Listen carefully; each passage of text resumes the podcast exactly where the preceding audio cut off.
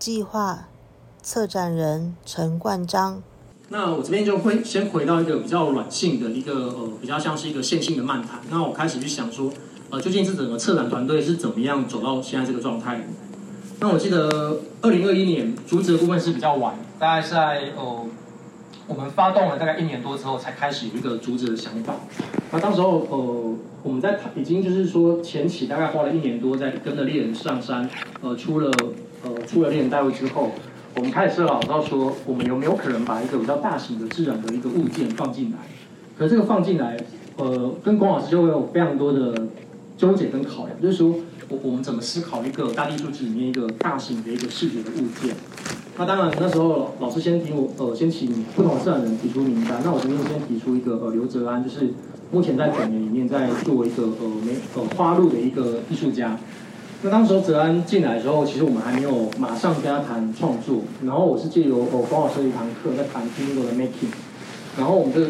呃带着整整个课堂上的人，然后到刘泽安在那个悉尼那边，他借了一个大型的一个公共艺术，那我们到到那边呃请刘泽安帮我们带一门课，然后那门课里面其实事先也就跟他谈说，哦究竟我们想要做什么，我们想要谈什么，然后以及有没有可能邀请他来呃马东大地数机里面作为一个。呃，艺术家参与这样子，对，那那门课我觉得印象比较深刻的是说，呃，泽安其实在呃这几年这十年来的教学经历里面，他可能不断在呃美彩进行教学或使用，所以他第一堂课带着我们大家就是先认识不同的刀子，然后认识不同的竹子的材料这样子，那这是我们呃当时候大地术技术哦初始跟艺术家碰面的一个过程，对，然后。其实从子安这边，其实我呃，我跟子安也认识大概十年的一个好朋友。那其实从他身上里面，那当时我想要邀请他进团队里面，其实有蛮多考量的。第一个考量说，他不仅仅是一个艺术家，而且他是一个非常强大的一个呃美彩的研究者。他的研究是说，他会进到各个地方、各个村落、呃各个村庄去学习不同的主彩知识，可能跟着呃。采集者一起上到竹林里面去采集，然后跟着不同的老师学习不同哦方法的刀子或不同方法的秋楼。他们讲的秋楼就是说技术的部分。那呃，我蛮喜欢用这张照片作为整个组的开始去谈论，因为其实这个照片里面刚好反映台湾的几个不同的呃关于竹子的流派。那首先这个是呃关庙刀，对。那光妙刀的话，呃，大部分的光妙刀其实它会跟日日时期整个日本人把那个细竹工的技术留下是有关的。那呃，光妙刀大部分是中锋刀，就是说它两边它不是侧锋，是两边是走中锋的，然后是这个形式。然后另外的话，这支刀子是我们比较常看到的呃猎刀，或者说它有点近乎于接近于呃，就是那个呃脸上有呃。纹纹纹脸形式，就是说有点像泰雅泰雅族群的那种猎刀感觉，它的刀尾有点稍微翘起来。对，然后这把刀子是我们比较常见到的呃彩刀，哦，对，然后呃应该说这是这是竹山系统啊，这是竹山，然后是关庙系统。对，然后关庙系统的话是偏锋刀，偏锋刀是说它的刀子是一边有磨一边没有磨的。然后这个是日日呃日式留下的一个火灭刀，是中锋刀。那另外这两把刀子比较有趣，是说是泽安在呃富里那边在做创作的时候，当地的一个阿嬷，然后借给他，然后之后泽安重新复刻了一把刀子。然后当时候那个村庄他说，那个村庄当时候是做斗笠，所以他们发展出一个比较特别剖竹面的刀子。呃，这把刀子的刀肉，它的刀身，它的肉是非常厚的，它方便于剖面，就是说剖开开煮的时候，要把竹子对开的时候，你不用再用那个米油。灭桥就是说，当你要剖竹子的时候，你为了让它很快速的打开，你必须在中间再加一个木头，或者加一个竹子，就是增加刀身的厚度，那个叫灭桥。那这个这个这个刀子的设计就是说，它等就把灭桥做在身，做在刀身上面，可以方便拍竹。那其实呃，泽安身上有有不同对于竹子的一个文化地方性的诠释，或者说它有不同对于竹子的一个呃记忆，那个记忆可能是一个呃 memory，或者说它可能是一个。呃，技术的一个记忆这样子的不同的东西，那我觉得这是他一个我特别想要找他来呃担任这个艺术季的的部分，因为当时候艺术季我们的发想是，我们是从呃倡议开始，那如果是从倡议开始的话，我不希望我找来的艺术家是马上的就只在做一个大型的一个物件，而而不会去呃顾虑到说这个地方的主跟人跟地方的关系是什么。那这是呃两千二零二零年，然后泽安在附近的一个聚落跟着那边的阿姆一起上山采赤竹的一些研究。那泽安他其实本身另外一个部分，他还是一个语言学研究者，他研究台湾已经一个死掉的语言希腊语。那我们本身也是有一个长期的合作，就是我们也在哦台南这一带的浅山聚落，大概这样子田野了五六年，去研究通过竹子在研究人群跟地方的移动这样子。那也是因为这样合作关系，才把泽安找进来。那呃，当然走进来之前，还是要先回顾一下，就刘泽安他怎么去思考创作跟这次艺术题，他要提出什么东西来？那这是泽安在二零一八年在南方以南就是提出来的作品，然后他是以呃嘉南村以六角堆叠作为一个现场装置，然后比较思考的是一个编织跟堆叠，然后用六角孔概念去编织，然后他想说如果在一个呃没有办法把竹子作为一个地基挖区的状况下，你如何建造一个稳固的一个呃，结构物。那我在看他这件作品，其实他花了非常多的力气来做田野调查，他花花了非常多力气来思考技术跟族群的关系。可是其实，老实讲，视觉效果并没有很好。就是说这件作品，呃，跟我们预期的有一点点落差。那个落差的时候，其实它看起来是一般的一个主建筑。对，然后其实我也在想说，他花那么多力气在做田野调查，然后花那么多力气在转化这个技术，甚至说他把这样的技术交给当地的呃主工艺师，可是。他究竟后续的发展出什么，好像不多。所以其实当刘泽安那时候我们在跟龚老师第一次开会的时候，我记得他提出说，他想要用哦计划型的研究，然后再做这次大地书记的开展。然后其实龚老师跟我对于刘泽安提出他想要用计划型的研究作为这次艺术界的开展，我们有一点点迟疑。这个迟疑是说，你可能要花很多力气在做一个地方研究，可是你做出来的东西不一定会有一个效果，或是会一个东西出来这样子。那我们再看刘泽安这几年比较闻名的作品，呃，这是二零一九年他在呃富里乡农会委托制作，然后做竹编的一倍星星这样子。对，然后其实呃，当我们第一次看到呃这只星星大只星星的时候，如果我们不要从太多的呃当代艺术的创作理念或者说其他想法来看的话，我觉得它是一只视觉效果还真的蛮好的星星，而且。这只星星全部是他手工剖竹面，三千多根竹子，一根一根慢慢跑出来的。对，然后呃，我记得那时候 我还在思考说，究竟要让泽安做计划型的，还是几何，还是有机？我记得那时候龚老师非常的明确，就直接说，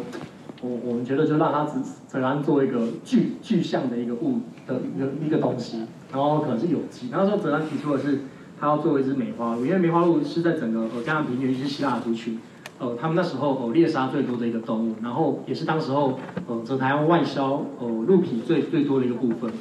然后那时候我们听到之后就觉得说，就是梅花鹿它了，所以我们就觉得说，刘子安不用想太多，你就是把一只超大只的梅花鹿做出来，我们觉得这个东西就出来了。对，这是当时候我跟 龚老师的一个想法。然后这是呃泽安，他二零一九年受富里农会委托制作。那其实。呃，我记得我开始确定要邀请他当这个艺术呃大地艺术界的艺术家之后，我花了蛮多次去访谈他，然后整理一篇文章出来。对，然后其实我第一眼的质疑也是说，哎，物理跟银背星星有什么关系呀？对啊，他根本没有台湾没有没有银背星星吧？你说这个有没有太搞笑了？对。然后我是抱着非常质疑态度在看他，可是刘哲安也说，他当然知道这全件整件事情是 这里面的整个来由，就是说哦。他呃，富里乡的农会，他们就想要一个可以打卡地，而且他们可能看到泰国有一个什么稻草做的一个什么动物，可以猩猩或金刚吧，然后他们很想要复刻一次在在台湾。那刘泽安当时候接的原因是觉得说，反正他只想要好好去挑战如何用竹篾这样子一个呃硬的，这样子很难去进行有机编织东西，去进行有机编织，所以他当时候比较朝向是一个自己看自己到底可以做到什么程度。去做，那我觉得刘展在这里面，我觉得他还非常的取巧的，他做了一个，老实讲是一个非常好看的打卡点，就是说，听说作品做完之后，那个打卡率非常高，然后呃，他们工班啊，最常做的事情就是他们偶尔会在网络上搜寻一下一倍星星，然后看大家用什么样方式去拍照这样子。对，那我觉得这也是刘泽安在思考，哦，就是说艺术之所以对他来讲意义是什么，然后他倒不会想太复杂，说一定要谈到什么。每次都要一直处理到这个地方性的问题，我每次都要处理到呃什么意义的问题。他有时候觉得说，光你好好的去处理材料，呃，如何去形塑一个更更庞大，或是挑挑战材料自身，他觉得本身就蛮多可以谈的。对，然后这是刘子安二零二一年在富里农会接受委托制作第三届，就是呃信心十足这样的作品。对，然后我听说了，就是偷偷跟大家讲，好像是目前他们有签约六年还七年，所以富里应该之后过了几年之后变成星星乐园吧，就每年做一只超超大只的星星这样。对，我也我也不太知道这意味着什么啦。就是如果在学院来看的话，其实还是蛮多可以可以谈，但是我也觉得说，也许我们不用那么快的去批判这件事情。对，那其实泽安在做这件事这这个作品的时候，他其实私下跟我聊说，他每一次的挑战都在思考一个新的工作方法或新的结构。譬如说，在这次里面，他在思考说，因为竹子它不方便去做一个有机的形状的造型。所以它反而是利用富里那边他们当地在制作斗笠的一个技术，而且他提到那个斗笠，它有哦哦奇数边跟偶数边的。现在这边的编织方式跟东岸那边的编织方式不太一样，因为你的起底，呃，大部分都是奇数起底会比较方便。可是当你用不同的编织方式，它会形成不同的效果。那么泽安的这个技术，特别是用富里那边的方式，然后去做一个编织，所以它等于是把那个阿嬷的竹篾刀。然后以及他们的技术整合在他信息里面，然后透过去跟当地人对话跟访谈方式，他把他把这样的技术直接转进他的信息里面去做制作。那我觉得其实这是呃在做很多打卡的人或是拍照人，其实后面可能不会去读到说这个艺术家后面想的蛮复杂的，说他已经在思考到说哦竹编技术在东西岸差异性，或者说富里这边他因为过往可能哦大量的这种斗斗笠的内需。然后导致他们有一个特殊的技术或特殊的刀子出现，然后泽安就把这样的东西整个复刻留下来，放在这个星星里面。那我我觉得这也是当时候看看上他，好像似乎在艺术机里面，他可以做不只是呃一个大型创作部分，他也许可以带一些比较晚型的一个讨论或是工作坊。那这也是当时候的一个期待。对，然后呃，二零二一年十二月的时候，我记得那时候呃也是接到朋友的邀约，就是呃。小林村的朋友，然后他们呃跟竹台湾竹会做一个合作，然后很快就邀请呃 ACT 以及呃自然团队，就是我们一起去嘉义那边看他们竹会的一个作品。那其实那边的作品，我觉得第一次去看的时候，我觉得都都还蛮好看的。真的好看的时候，他们其实比较像是一个从建筑体的方式来思考竹子跟他们的关系。可是看呃，因为我我大概前前几年，大概在五五年到十年之间，我看比较多都是原原名的自然素材，或者说这样子的大型的。的足够。那当我看到呃竹会或者说跟建筑师合作这样的作品里面，其实也触发我蛮多疑问跟思考或提问的。第一个是说，其实呃在他们所谓的竹建筑里面，他们有非常多的部分其实使用钢筋或是钢骨去做支撑。那其实泽安也在提到说，在当代呃大地书籍越来越多，而且整个每个县市都有的状况下，其实现在做大型艺术的主编工艺师，他的案子或 case 越来越多，他几乎。呃，上半年可能有一个案子，下半年有一个案子。他说，其实他蛮他蛮在反思，说有一些装置艺术家或有一些竹编艺术家，他其实是用贴皮的方式来进行。什么是贴皮？就是说，他可能整个地景上面的那个呃竹大型竹架构的中心结构，他先用梁梯啊，就是说先用呃铁支架去把它整个固定起来，最后再用竹子去在铁支架上面做编织。那我觉得泽安不断的在挑战自己，是说他连这一次在总结里面整个主架构，或者说那个需要做音架部分，他都全部是自己自己架音架，自己做编织，自己在思考。所以他有点在思考说，竹子它的极限，或者竹子可以做到什么程度。所以当我们一起呃跟泽安一起来，来我跟泽安有私下来看过这个展之后，我们其实有对于这样子的竹子使用提出更多的提问。那其实也在现场也呃。我们这边也蛮幸运的认识当时候的其中一个艺术家，也是策展人之一陈英老师。那他是在呃西班牙读那个呃生态建筑的部分。那当时候他提到说，其实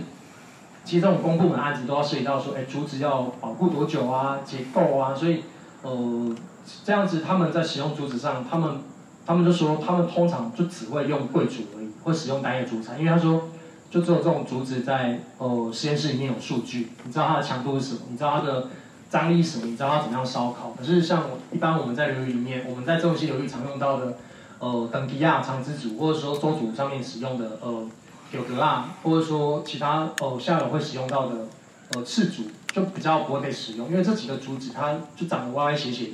它不容易被呃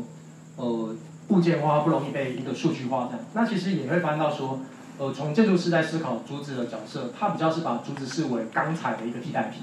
就他希望竹子是一个呃稳定的数据，甚至说竹子最好就是在实验室里面经过烘烤，然后经过呃杀菌，经过呃去酸去糖，然后产生那个把竹错液都拿出来，然后加压，然后就是一个很好用的竹子。所以说他们在思考竹材的时候，比较大部分反而是把它视为是一个钢筋或是一个木头来思考。那其实像玉老师提到说，当他开始在进行弯折或编织的时候，其实呃这些建筑师在思考竹材，他们其实希望他们是在工厂里面把它全部做好。所以当他们要去弯这个竹子竹子的时候，他们会直接先用哦钢筋或是用哦铁去把整个曲度都拉出来，然后在哦工厂里面用慢用火慢慢把它烤出来。整个烤完之后，现场就像乐高积木一样，把竹子带来现场，然后整个拼装。那如果没有办法弯折的部分的话，他可能就用螺丝钉锁，或是用塑胶绳去绑这样子。那这个部分我们也在思考说，哎，那究竟台湾的竹子难道就只能依靠这些钢筋材，不能依靠纯天然素材不能去处理吗？这是我那时候的一个疑问。然后也在思考说，那如果说你把竹子视为只是一个呃结构物之一，或是它是一个实验室出来的一个物件之外的话，那竹子跟地方性的问题似乎完全就是被被抹除、被舍弃掉。那这也是当时候看的一个。我看到一个我自己的提问，可是不得不说，建筑师盖出来的这个主建筑，其实蛮多都还蛮好看的。然后是我自己 蛮喜欢的一个其中一件，就是在那个芒果树下，然后做一个芒果盒的一个作品。对，所以呃，开始有这样思考之后，呃，很快的我们就呃艺术季就开始进行大量的活动跟工作坊。那呃，刚刚我跟老师。跟大家报告说，我我算了一下，我这边的聚集好像有一百一百三十几次，对，那我自己算了一下，我的工作坊应该大概有四十场到五十场。然后竹子的话，竹子的话，我马上就办了六七场，对。然后第一场工作坊，我就先找哦猎人带路的猎人阿树亚。那其实这样子的呃策展工作方法，其实在龚老师这边，我们不断去提到说，有没有可能把呃不同地方的人，不同。不同主题的策展人或艺术家不断的交叠在一起，不断连在一起。比如说，呃，在这一次的工作坊里面，我把当时候呃呃呃地理学者呃杨宏玉老师在写呃张文熙这个老师，或者说把陈玉老师建筑师，或者说呃都市规划师陈世兰，或是文化研究者哦潘奇宇，或者说评论者，或者说设计师、地理学家、陶艺家，比如说像 Todd 的侯行，或策展人，比如说像静明啊、关老师不同人一起带上去参加这样的活动。然后借由阿舒啊跟我们提到他们家族跟竹子的关系，然后我们重新去认识这个呃究竟原原名怎么去谈论他们跟竹子的一个关系，然后重新认识竹子。那阿舒啊其实有特别提到说，呃如果要提到呃竹材或竹子跟他的关系的话，他会特别想要去谈那个九格啊，就是较高笋或较高竹，因为较高竹等于是呃周族近几年来比较重要的一个使用经济经济来源，而且它也是一个很好的足够材料，可是。九格啊，这个竹子其实出了中西流域，其他其他地方很少在使用，或很少在使用。那我觉得这也是一个非常有趣的，所以我就很快就是把呃周主跟呃九格啊一个特殊性把它建立起来，然后请达叔要带我们去做这样子的一个认识。我记得那天我们在采笋工作坊的一开始，达叔要先去周围买了一把香，对，他是基督徒，让他买香，对，然后买了鞭炮，然后到现场之后就开始架点了鞭炮，点了冲天炮。然后告诉我说，呃，那个山的山的山的形式，然后哪里有峡谷，哪里有走道，风怎么流的，猴子会怎么移动的，然后朝猴子的巢穴先放几个鞭炮，然后之后再把衣服吊上去吓吓猴子。然后说，光上面这个东西其实就可以单独做一个展展览去处理。比如说他有挂过，呃，娃娃，挂过恐龙，挂过布偶。他说越丑的越越丑的娃娃越有用，可是它的有效性不长，就是说当猴子看习惯之后，他就知道那是一个。骗人的东西这样子，对。然后比如说挂过反光条，挂过圣诞节的彩带，挂过各种东西。然后后来发现其实最好用就是把猴子的尸体挂上去，因为猴子会怕这样，对。对，然后呃，这是我们采完这个当天采完之后，呃，那天我们就是全部的，好像是十七个人还是十个人，采完竹笋之后，呃，拿送去那边交货，那我们卖的那个费用，那我那天我们团队赚了三千七百八十块这样子。然后巴苏说我们严重拖累他，我们十个人比他一个人采集好吗？一个人大概一天可以采集大概六千块这样子。其实我不知道到底为什么我们那么多人收起来这么慢。然后在当地他们一炒完竹子呃那个较高笋之后，他直接就用蒸汽去蒸，他不是用水煮。蒸汽呃蒸完之后，就是直接呃打打呃就是封起来，然后送到山下来这样子。那当时我们也大家各买了呃水一些水水桶量的的竹子下来山下分这样。对，然后这是我刚刚提到的，就是鞭炮，然后跟那个死掉的猴子。那那我们怎么看待呃猎人跟这个动物自身？就是说，其实安大哥也会打猴子，阿叔也会打猴子。可是安大哥说，他们不会因为哦。不会因为有趣去打一个动物，比如说安大哥会说，当他的呃，当他的爱玉田、爱爱玉园或他的他的农园里面受到猴害时候，他会把猴子打掉。那打掉的时候，他会把它吃掉。他觉得，呃，猎人猎人打动物吧就是天经地义，可是动物被你打的时候，就不应该把它丢掉，应该把它吃掉。对，然后呃，像巴松那边也会偶尔会有那个黑暗料理，就是说。偶尔还会传一个照片，哎，我现在正在烤猴头，你要不要上来吃啊？通常那一阵子我就先不会去找他，等他那个猴寄过了之后再去上去看他这样子。对，对，然后呃，在跟这些猎人相处过程里面，其实他重新在呃引导我对竹子的一些思考，就是说中族人怎么去思考竹子这件事情。那呃，其实我觉得竹子它跟呃土壤跟土地是有一个关关联性的。然后法书提到说，当他们他们家族是一个游猎家族，他们就是走到哪里就住到哪里，所以他们家族的习惯说，他们会去挖竹子的树根，下面这一根，然后背在背包里面，背在他们的呃拥骨，就他们的背背带里面，然后四处去移动，然后走到哪里的时候，他们觉得这个地方很适合他们居，呃环境很好，很适合住下或者作为一个猎人，他们就会把竹子住到那边去，然后当一个呃荒地。然后有了竹子长出来的时候，其实猎人第一个反应都会问说：“这个是谁种的？”所以当把书上提到说，当他们呃，譬如说我们去走一条流域，然后当我种完那片竹子之后，哦，竹子长出来之后，他说：“当竹子长到哪里，它不慢的土地就到哪里。”这样子，我觉得这是一个非常有趣的一个火的一个土地概念。可是当这个当他们离开了之后，可能竹子因为某些因故，它可能又又又又破败，或是又不见，他们土地又因此而移动。那我觉得这是他们在看待一个呃流动的土地、流动的土壤或是移动的一个族群，就是说对他们来讲，土地不是一个固化的，土地是一个移动的，是一个不断的会变大变小，或是会转转到不不同的地方去的一个概念。然后这是从竹子里面去出来，然后再来是说竹子的寿命。如果从科学角度来谈的话，其实竹子是有寿命的。那呃竹子的寿命就是大概竹子开花，那当然目前有人说大概它的寿命是一百年。那呃，竹子的寿命非常有趣，是说，譬如说，我现在在巴林这边，如果有一丛竹子，那它现在寿命是五十岁，那我现在把巴林这个竹子，呃，移迁移，然后移到种野去，然后到明年的时候，这个竹子的寿命，它不是从一岁开始，它是从五十一岁开始，就是竹子的寿命，它有一种呃固着性，那个固着性不因为它被移植而而重新归零开始，它仿佛附在它自己身上，那我觉得这个是。呃，过往所呃在思考呃动植物的寿命或者动物的寿命，我们一直忽略某一种奇怪的那种固着性。那所以其实周主任他们不喜欢不喜欢去种竹，他觉得竹子的寿命比我们还长。所以呃安大哥提到说，过去周主任的习惯，当我们在种竹子的时候，他会习惯去带一只狗去种，然后我在挖地的时候会把狗的手抓起来，然后让狗的手去爬地。然后等于是说，是狗在帮你种，间接帮你去挖地种竹子，然后之后挖完，狗去挖完之后才会把竹子种进去。那我觉得在听周主任去谈论竹子、土壤、山猪或动物的时候，你会发现到说，那个物种跟物种之间的关系似乎不像我们区隔那么远。说原来在种竹子的时候，狗也会掺一脚，或者说，哦，狗跟人的关系或跟竹子的关系，它是有一个奇怪的连在一起的。对，然后。所以这边其实说，如果从这几年，就是我们大家在谈那个多物种，尤其提到那个真菌的研究之后，那其实反过来想，如果竹子它我们看向天空，它是一根一根呃向上而独立的一个个体的话，可是如果你回到把说啊两古曼家族的一个概念，你向下看，竹子的下面整个是一个整个地下茎是连在一起，它是一个集体的概念。那我觉得在这边其实我有时候还蛮难去思考说，看到这根竹子它是作为一个个体，还是说？它是作为一个群的群的一个单页存在。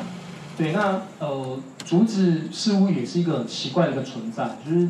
我不太知道怎么去理解它，它是一个个体，还是说它是一个整体，还是说它是一个整体里面的一个差异的个体？对，就是我在思考，呃，似乎竹子它也有这种奇怪的一个网络状态，这个网络状态，呃。法师特别提到说，其实，在周主里面，他们会特特别提到竹子的地下茎是有一个名称，而且他们会带着这个地下茎去去种植，或者说这个地下茎的生长，就是跟他们的土地、跟他们的家园、跟他们对领地的概念是有关的。如何把荒地变成一个呃拥有地？那我觉得靠着竹子的生长，或靠着菜、靠着某些特定植物的生长，那这也是改变呃荒地成为一个呃所有权地的一个概念。那做了这样子的话，我觉得 似乎竹子的地下茎或竹子自身，它有别于我在山下去认识竹子单一一根一根做一个物件的理解。那就是 老师要提到说他们会拿这个去种，对，然后那时候就挖出来，然后提个特别要说为什么喜欢种竹，因为你当你种完竹子之后，其他人要快速的毁掉，其实不容易毁掉，因为他需要花蛮多力气才能把竹子毁掉这样子，对。然后是采集采竹呃工作方的一个流程，然后这是六重溪，然后当时候就是除了呃沿着曾文溪向上，就是连接到周子的部位之外，其实我当时还有一个呃想望说有没有可能我们在中游部分跟几个部落或跟几个社群有建立一个呃合作关系，那我们的艺术季的基地也可以扩张到那边去，所以六重溪部落也是我花了非常大的力气在建立跟他们的关系，虽然说我跟潘奇也是认识十年的朋友。但但是艺术季自身，艺术季开始之后，我们有更多的联系。那呃，当然后来我们跟六重溪的部分，并没有很很明显的被在艺术季里面被看到开花。但我觉得就是说，在艺术季里面本来就要有非常多的连接，然后那个连接会不会呃长出芽或是长出果子，我也不知道。但是我觉得那个连接总是有它的一个必要性。对，然后呃，当时候引路人是呃呃潘西的阿公，他是叫居龙杯啊。对，然后巨龙北啊其实是呃六龙溪部落，就是我们现在讲的大五龙族群里面非常重要的一个族工艺师，整个呃拉宾 K 就是他是最重要的一个工艺师，然后他他几乎六龙溪里面跟竹子有关的知识或者竹子有关的部分都是他在处理这样。那我们这次委托哦巨龙北崖以及潘奇宇带领我们去认识呃中游的竹子，那中游的竹子是以本皮亚跟赤竹为主，所以我们在这边是呃请那个一开始要带我们去采集本皮亚氏族。然后去回来，然后再去制作呃，巨龙杯啊，小时候会制作给他们小朋友的那个呃，第二构、竹骨以及呃，胶黑吧，就是说赶鸟器。那赶鸟器这东西蛮有趣，赶鸟器其实在中西流域里面，周族也有赶鸟器，然后大龙族群、希腊的族群都有赶鸟器，可是它形制略略有点不太一样。然后我们来稍微了解一下呃，巨龙杯的捕鼠器跟母狼啊，以及它的呃捕捕虾的一个虾龙网这样子。对，然后呃，这个这个工作坊里面，我也是一样，把那个已经确定要邀请的艺术家刘泽安找进来，卷进来这个工作坊里面，带领我们重新去认识竹。那我觉得，当我们去谈，哦，我们知道竹种，比如说贵族、哦赤竹、等皮啊，都还算是简单的。我进到六系里面，它有更复杂，比如说，他们有一种，他们有些族种就是介于在赤竹跟非赤竹之间，他们会有更细致的分类，所以他们当地就会叫这个叫气垫菇。哦，次主的舅舅，对，或者说他们有那种，呃，什么奥卡雷拉，哦，好卡雷拉，好卡雷拉菇，对，那其实，在分类上其实变得蛮复杂。那我觉得，就是说，其实，在做竹跟土，尤其是土部分里面，我觉得如果回来到科学如何看待这两个物质的话，我觉得最难的是如何进到分类学里面去做一个对位的动作。那为什么会思考到分类学？就是说，其实我在中西流域的研究里面，我我也是努力的在对不同的族的名称跟不同的土壤进行一个名称的收集，然后试图想要去跟科学进行对位。可是你会发发现到说，其实像呃植物或是像动物，在这几年，尤其像 DNA 开始发展出来之后，他们有非常快速的就直接从植物的 DNA 里面去做一个它的形态上的分类。可是你回到一个部落。部落认识论，或者说原民的认识论里面去，你会发现到说，哎，DNA 似乎在这样的分类学里面它起不了作用，因为其实有时候一样验出来是一样的 DNA，可是它在叶子的颜色上，或在某个局部的造型上是不一样。所以其实像我们讲的氏族，可能周族里面它会分哦，它会分两三种，然后它分类方式就很特别，可能用颜色，用它的某一种触觉，用它某一种感觉或造型。那我觉得。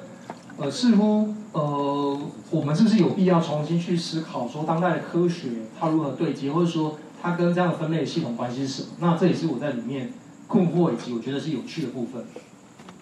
对，然后哦，再拉回来谈，就是说我们整个工作坊里面其实就是呃，巨龙杯啊，就是带我们去做加哈巴，然后就大家一起做这样。然后哦，当然这个里面我觉得当时候有一个企图心是想要把哦南艺大的材质系带入。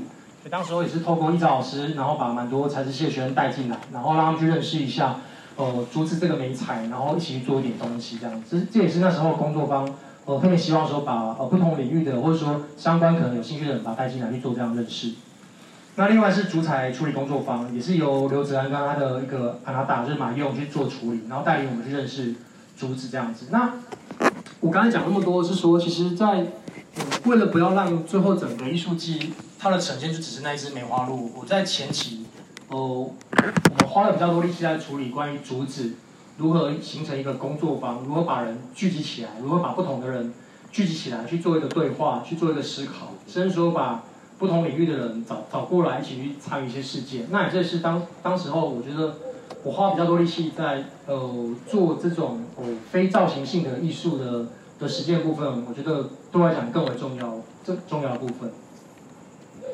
对，然后哦，也是因为前期有一些工作方，有一些呃不同的人参与之后，我们很快的又呃组织了一个呃主论坛。那主论坛里面，我是把主呃类比为它是不同的技术、不同的人群、不同的聚落、不同的村庄。所以在这里面，我就是希望透过去连接郭老师那个 T V Go 概念。然后结合考古学、人类学、建筑学不同的人把它找进来，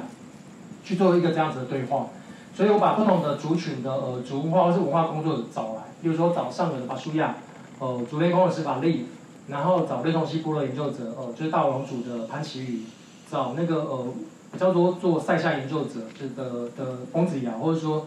呃大龙族群的工作者，就小林村的代表，就是徐明俊、大俊，然后请他一起思考呃跟竹子的关系。对，然后其实我们在想竹子的时候，我们都想到的是竹子跟建筑，竹子跟呃竹编，竹子跟细细竹工艺。但是呃，似乎我们在这个过程里面，我们都忽略到竹子跟声音，竹子跟震动。所以在这里面，我特别去找呃找翁子尧来。其实我在思考的是竹子如何去生产一个哦，它不是一个视觉的一个造型，它是它去生产一个竹子跟声音、竹子跟震动的关系。那当然，那现现场就是只要帮我们表演跟说明说不同的主材及他们当时候如何从声音的思考来思考选材跟选题这样的概念。那呃，其实这边其实就是龚老师提到说，我们做了非常多的尝试，但是这些尝试最后如何被展现出来被看到，其实艺术界里面好像有有很大部分有时候它不一定可以被视觉化被看见。那目前我我觉得如如何被视觉化被看见，好像似乎是只能。靠着我们前期的工作方法，不断的书写，跟不断的生产一些哦文章，或不断的书写一些小册子，然后让这些人被看见，对，对，然后找哦七来谈哦主文化，或者说马上会谈那个哦，就是六周组里面的主要数，对，然后哦又找玛丽来，就是说哦大家看到说，其实我在办每次的工作坊，我不断的把同一批人找来，可是我在同一批人找来过程里面。我会置换掉一些人，把不同的人都带进来。那我希望这位这些艺术里面，他已经被选定为是艺术家的人，他可能不断的重复一起参与不不同的讨论，然后借由这样讨论过程里面，慢慢的回应他们如何去做最后的一个创作，而不是说一开始就请他们画呃设计图，跟请他们直接很明确告诉我们要做什么样的创作。那以这样来讲的话，我觉得我是一个比较比较环境派的一个策展，就是说。我把它环境都打造好，然后让艺术家在这边慢慢的孵育长大这样子，对，可是它会长出什么样子，有时候也不是我可以想象到的，对，然后是当时我们的一个状况，然后另外这个也是一个失败的计划，那当然也是我花蛮多力气在做，那因为那时候我在想象说我们要跟六同师有一个作为一个基地关系的话，那我跟潘奇宇就是我们又一起合写了一个案子，我们跟台湾电影会去写说我们我可能就是透过一笔经费。然后把大地艺术季的观众跟参加的人，然后跟不同的人，呃，参与一起参与进来，然后请他的阿公，然后做一个六次的哦，竹工艺工作坊这样子。然后说我们就很幸运的有通过这样一个呃社大的课程。那我我那时候想说可以把呃艺术季的人团队或者说观众找进来，但是不知道是因为是太早开课，还是说哦，那阵子我们实在是消耗太大了，其实有点就是说大家已经没力气了，而且那时候刚好又疫情，疫情又慢慢高峰，所以最后就只是，呃，就是边我不断回去参与，或者说跟跟一些认识人参与，那反而艺术系这边就没有让钱，是，呃，可是就是说，我我我就是做了这样的尝试，然后希望就是说也成为一个艺术季的一个基地这样子，然后这也是一个没有发芽的一个尝试。对，然后当然那个时候说跟西域谈的时候，就是说我们艺术季里面，就是我们派艺术家，或者说我会进到里面去做一个协助。比如说我在课程里面协助画笔，要协助课程引导。那所以这里面就是跟西域特别提到说，有可能就是说，我们也把大地艺术这样的名称或这样子的的宣传一起放进去。那其实，在六用溪部里面，我们也特别呃去谈到这样的课程是由整个大地艺术季所一起参与的。那对，那这是当时候也是做了一个小尝试。对，然后呃，最后就是说，因为其实我觉得上方的竹子竹子的部分有一些部分谈的不够，所以我又我自己这边又呃又组织了另外一个，就是说我跟永琪又组织了另外七场的工作坊。对，然后这七场工作坊就是我们分别找了呃中文期流域五个，就是可能在艺术季里面他没有办法立即现身或作为一个艺术家参与的人，或者说呃我们延续着上游猎人带路的部分，我们继续让呃猎人带路在艺术季。即将要发展，或是发展之后可以继续有猎人带入，所以我们这边就规，我这边就规划了七场活动，然后也把刘子安再找进来讲一次这样子。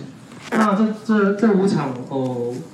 呃，工作方分别是我自己在关注的土壤，就是说周主任怎么，周主内部的讨论，教周主内部人怎么谈论土壤，以及哦，这次我一直想谈，但是没有办法谈到的是说，哦，周主的巫师他的有衣服的文化，那以及我把利用这部分拉进来思考，那哦。呃，呃再来是呃，我自己这边也进来进来这边谈一场，然后以及泽安也谈一场，然后我把安孝明跟阿帅把他带进来，又又加加了一场这样子。对，然后呃，这个是即将在下个礼拜跟下下礼拜要开展的一个猎带的一个活动，然后也是一样，在带呃不同区域的人上到哦庄主领域里面去跟安大哥相处，然后去爬山。然后是另外一个计划，也是还没开始的，然后即将开始，跟宝叔来一起去走哦，就是哦，张新有一个认识这样子。那其实这么多呃这么多计划里面，也有一些是失败，那也有一些是不被大家所看见，但是我自己个人是觉得成功的。那这个是我自己个人觉得成功，是说呃后来六永西部里面，他们呃今年就决定就是盖那个呃竹建筑，然后作为他们的青年会所，或作为他们的呃社区使用，然后他们。呃，因为不断的在六用系里面参与，然后也跟他们一起开会讨论说，我们究竟需要一个什么样的一个主建筑，在当代的大龙族群，或者说究竟在现在我们可以怎么样盖这样子的建筑？然后那时候我们也我也跟他谈到说，在上游周族里面，他们还哦有一个这样子的建筑形式，所以我就媒介了六用溪部落的祈祷以及他们的主工艺师，然后以及他们的理事长一起上山，然后跟呃安大哥就是周族的猎人去上山里面去做对话。那虽然说这个没有在六用系里面曝光，但是对我来讲，它是一个蛮实质。如果要谈，呃，实际上回到生活里面或倡议的话，我觉得它是一个，呃，我觉得是有一个实践的一个力量出来，就是说两个不同部落的人在做进行一个对谈，而且对谈完之后，六用系部落的人又回去用他改良过的方式重新搭建这个组件。然后就是呃，我跟部落的人，呃，到了部落的一起上到公主的的餐厅，然后思考说，如果六用系部落要用竹子作为一个风味餐，我们该怎么去进行这么做？然后就进到那个安大哥的传统里面，然后他们去谈论。那其实进到传统里面，那个呃大王族群的那个呃工艺师跟安大哥非常快速的，就是开始去谈里面的韩奥威，一个很细致的东西。然后那可能是我跟呃大地书记团队上升很多次，我们都不会问到的东西。譬如说，呃团队人很快就就会立刻立刻问说，这个竹子的头尾是怎么排列的？它是奇数还是偶数？它的阴阳怎么思考的？然后他们就是说，其实呃，不管是周族或不管是霸王族群，他们习惯在盖一个竹建筑里面，他希望那个竹子的呃竹竹根是在下面的，竹尾是在上面的。那有一些更细致的，对于竹材使用，它可能是涉及到禁忌，或涉及到材料的一个永续性，或者怎么样。那我们过往里面可能没有去注意到，可是，在不同的族群里面，他们把很细致在讨论它怎么使用，或者说，呃，在年轻人越来越少里面，哦，究竟稻龙族群它可以怎么样去搭建一个当代的竹屋？那也是在那一次里面。我觉得是有有比较做一个深入的对话所进行的，那这是当时候去的几个几个人，就是部落的工艺师，啊部落的一个哦社区的妈妈在煮饭的，或者说哦社区的研究者一起上山这样子。关于土计划、猪计划的其他补充，可以在本频道搜寻收听。合成 Podcast 频道啊，K 所以哈，可以在线上各大平台收听，透过 Spotify、s o n on First Story、Apple Podcast、Google Podcast、KKBox 都听得到。我是可爱子，下次再会。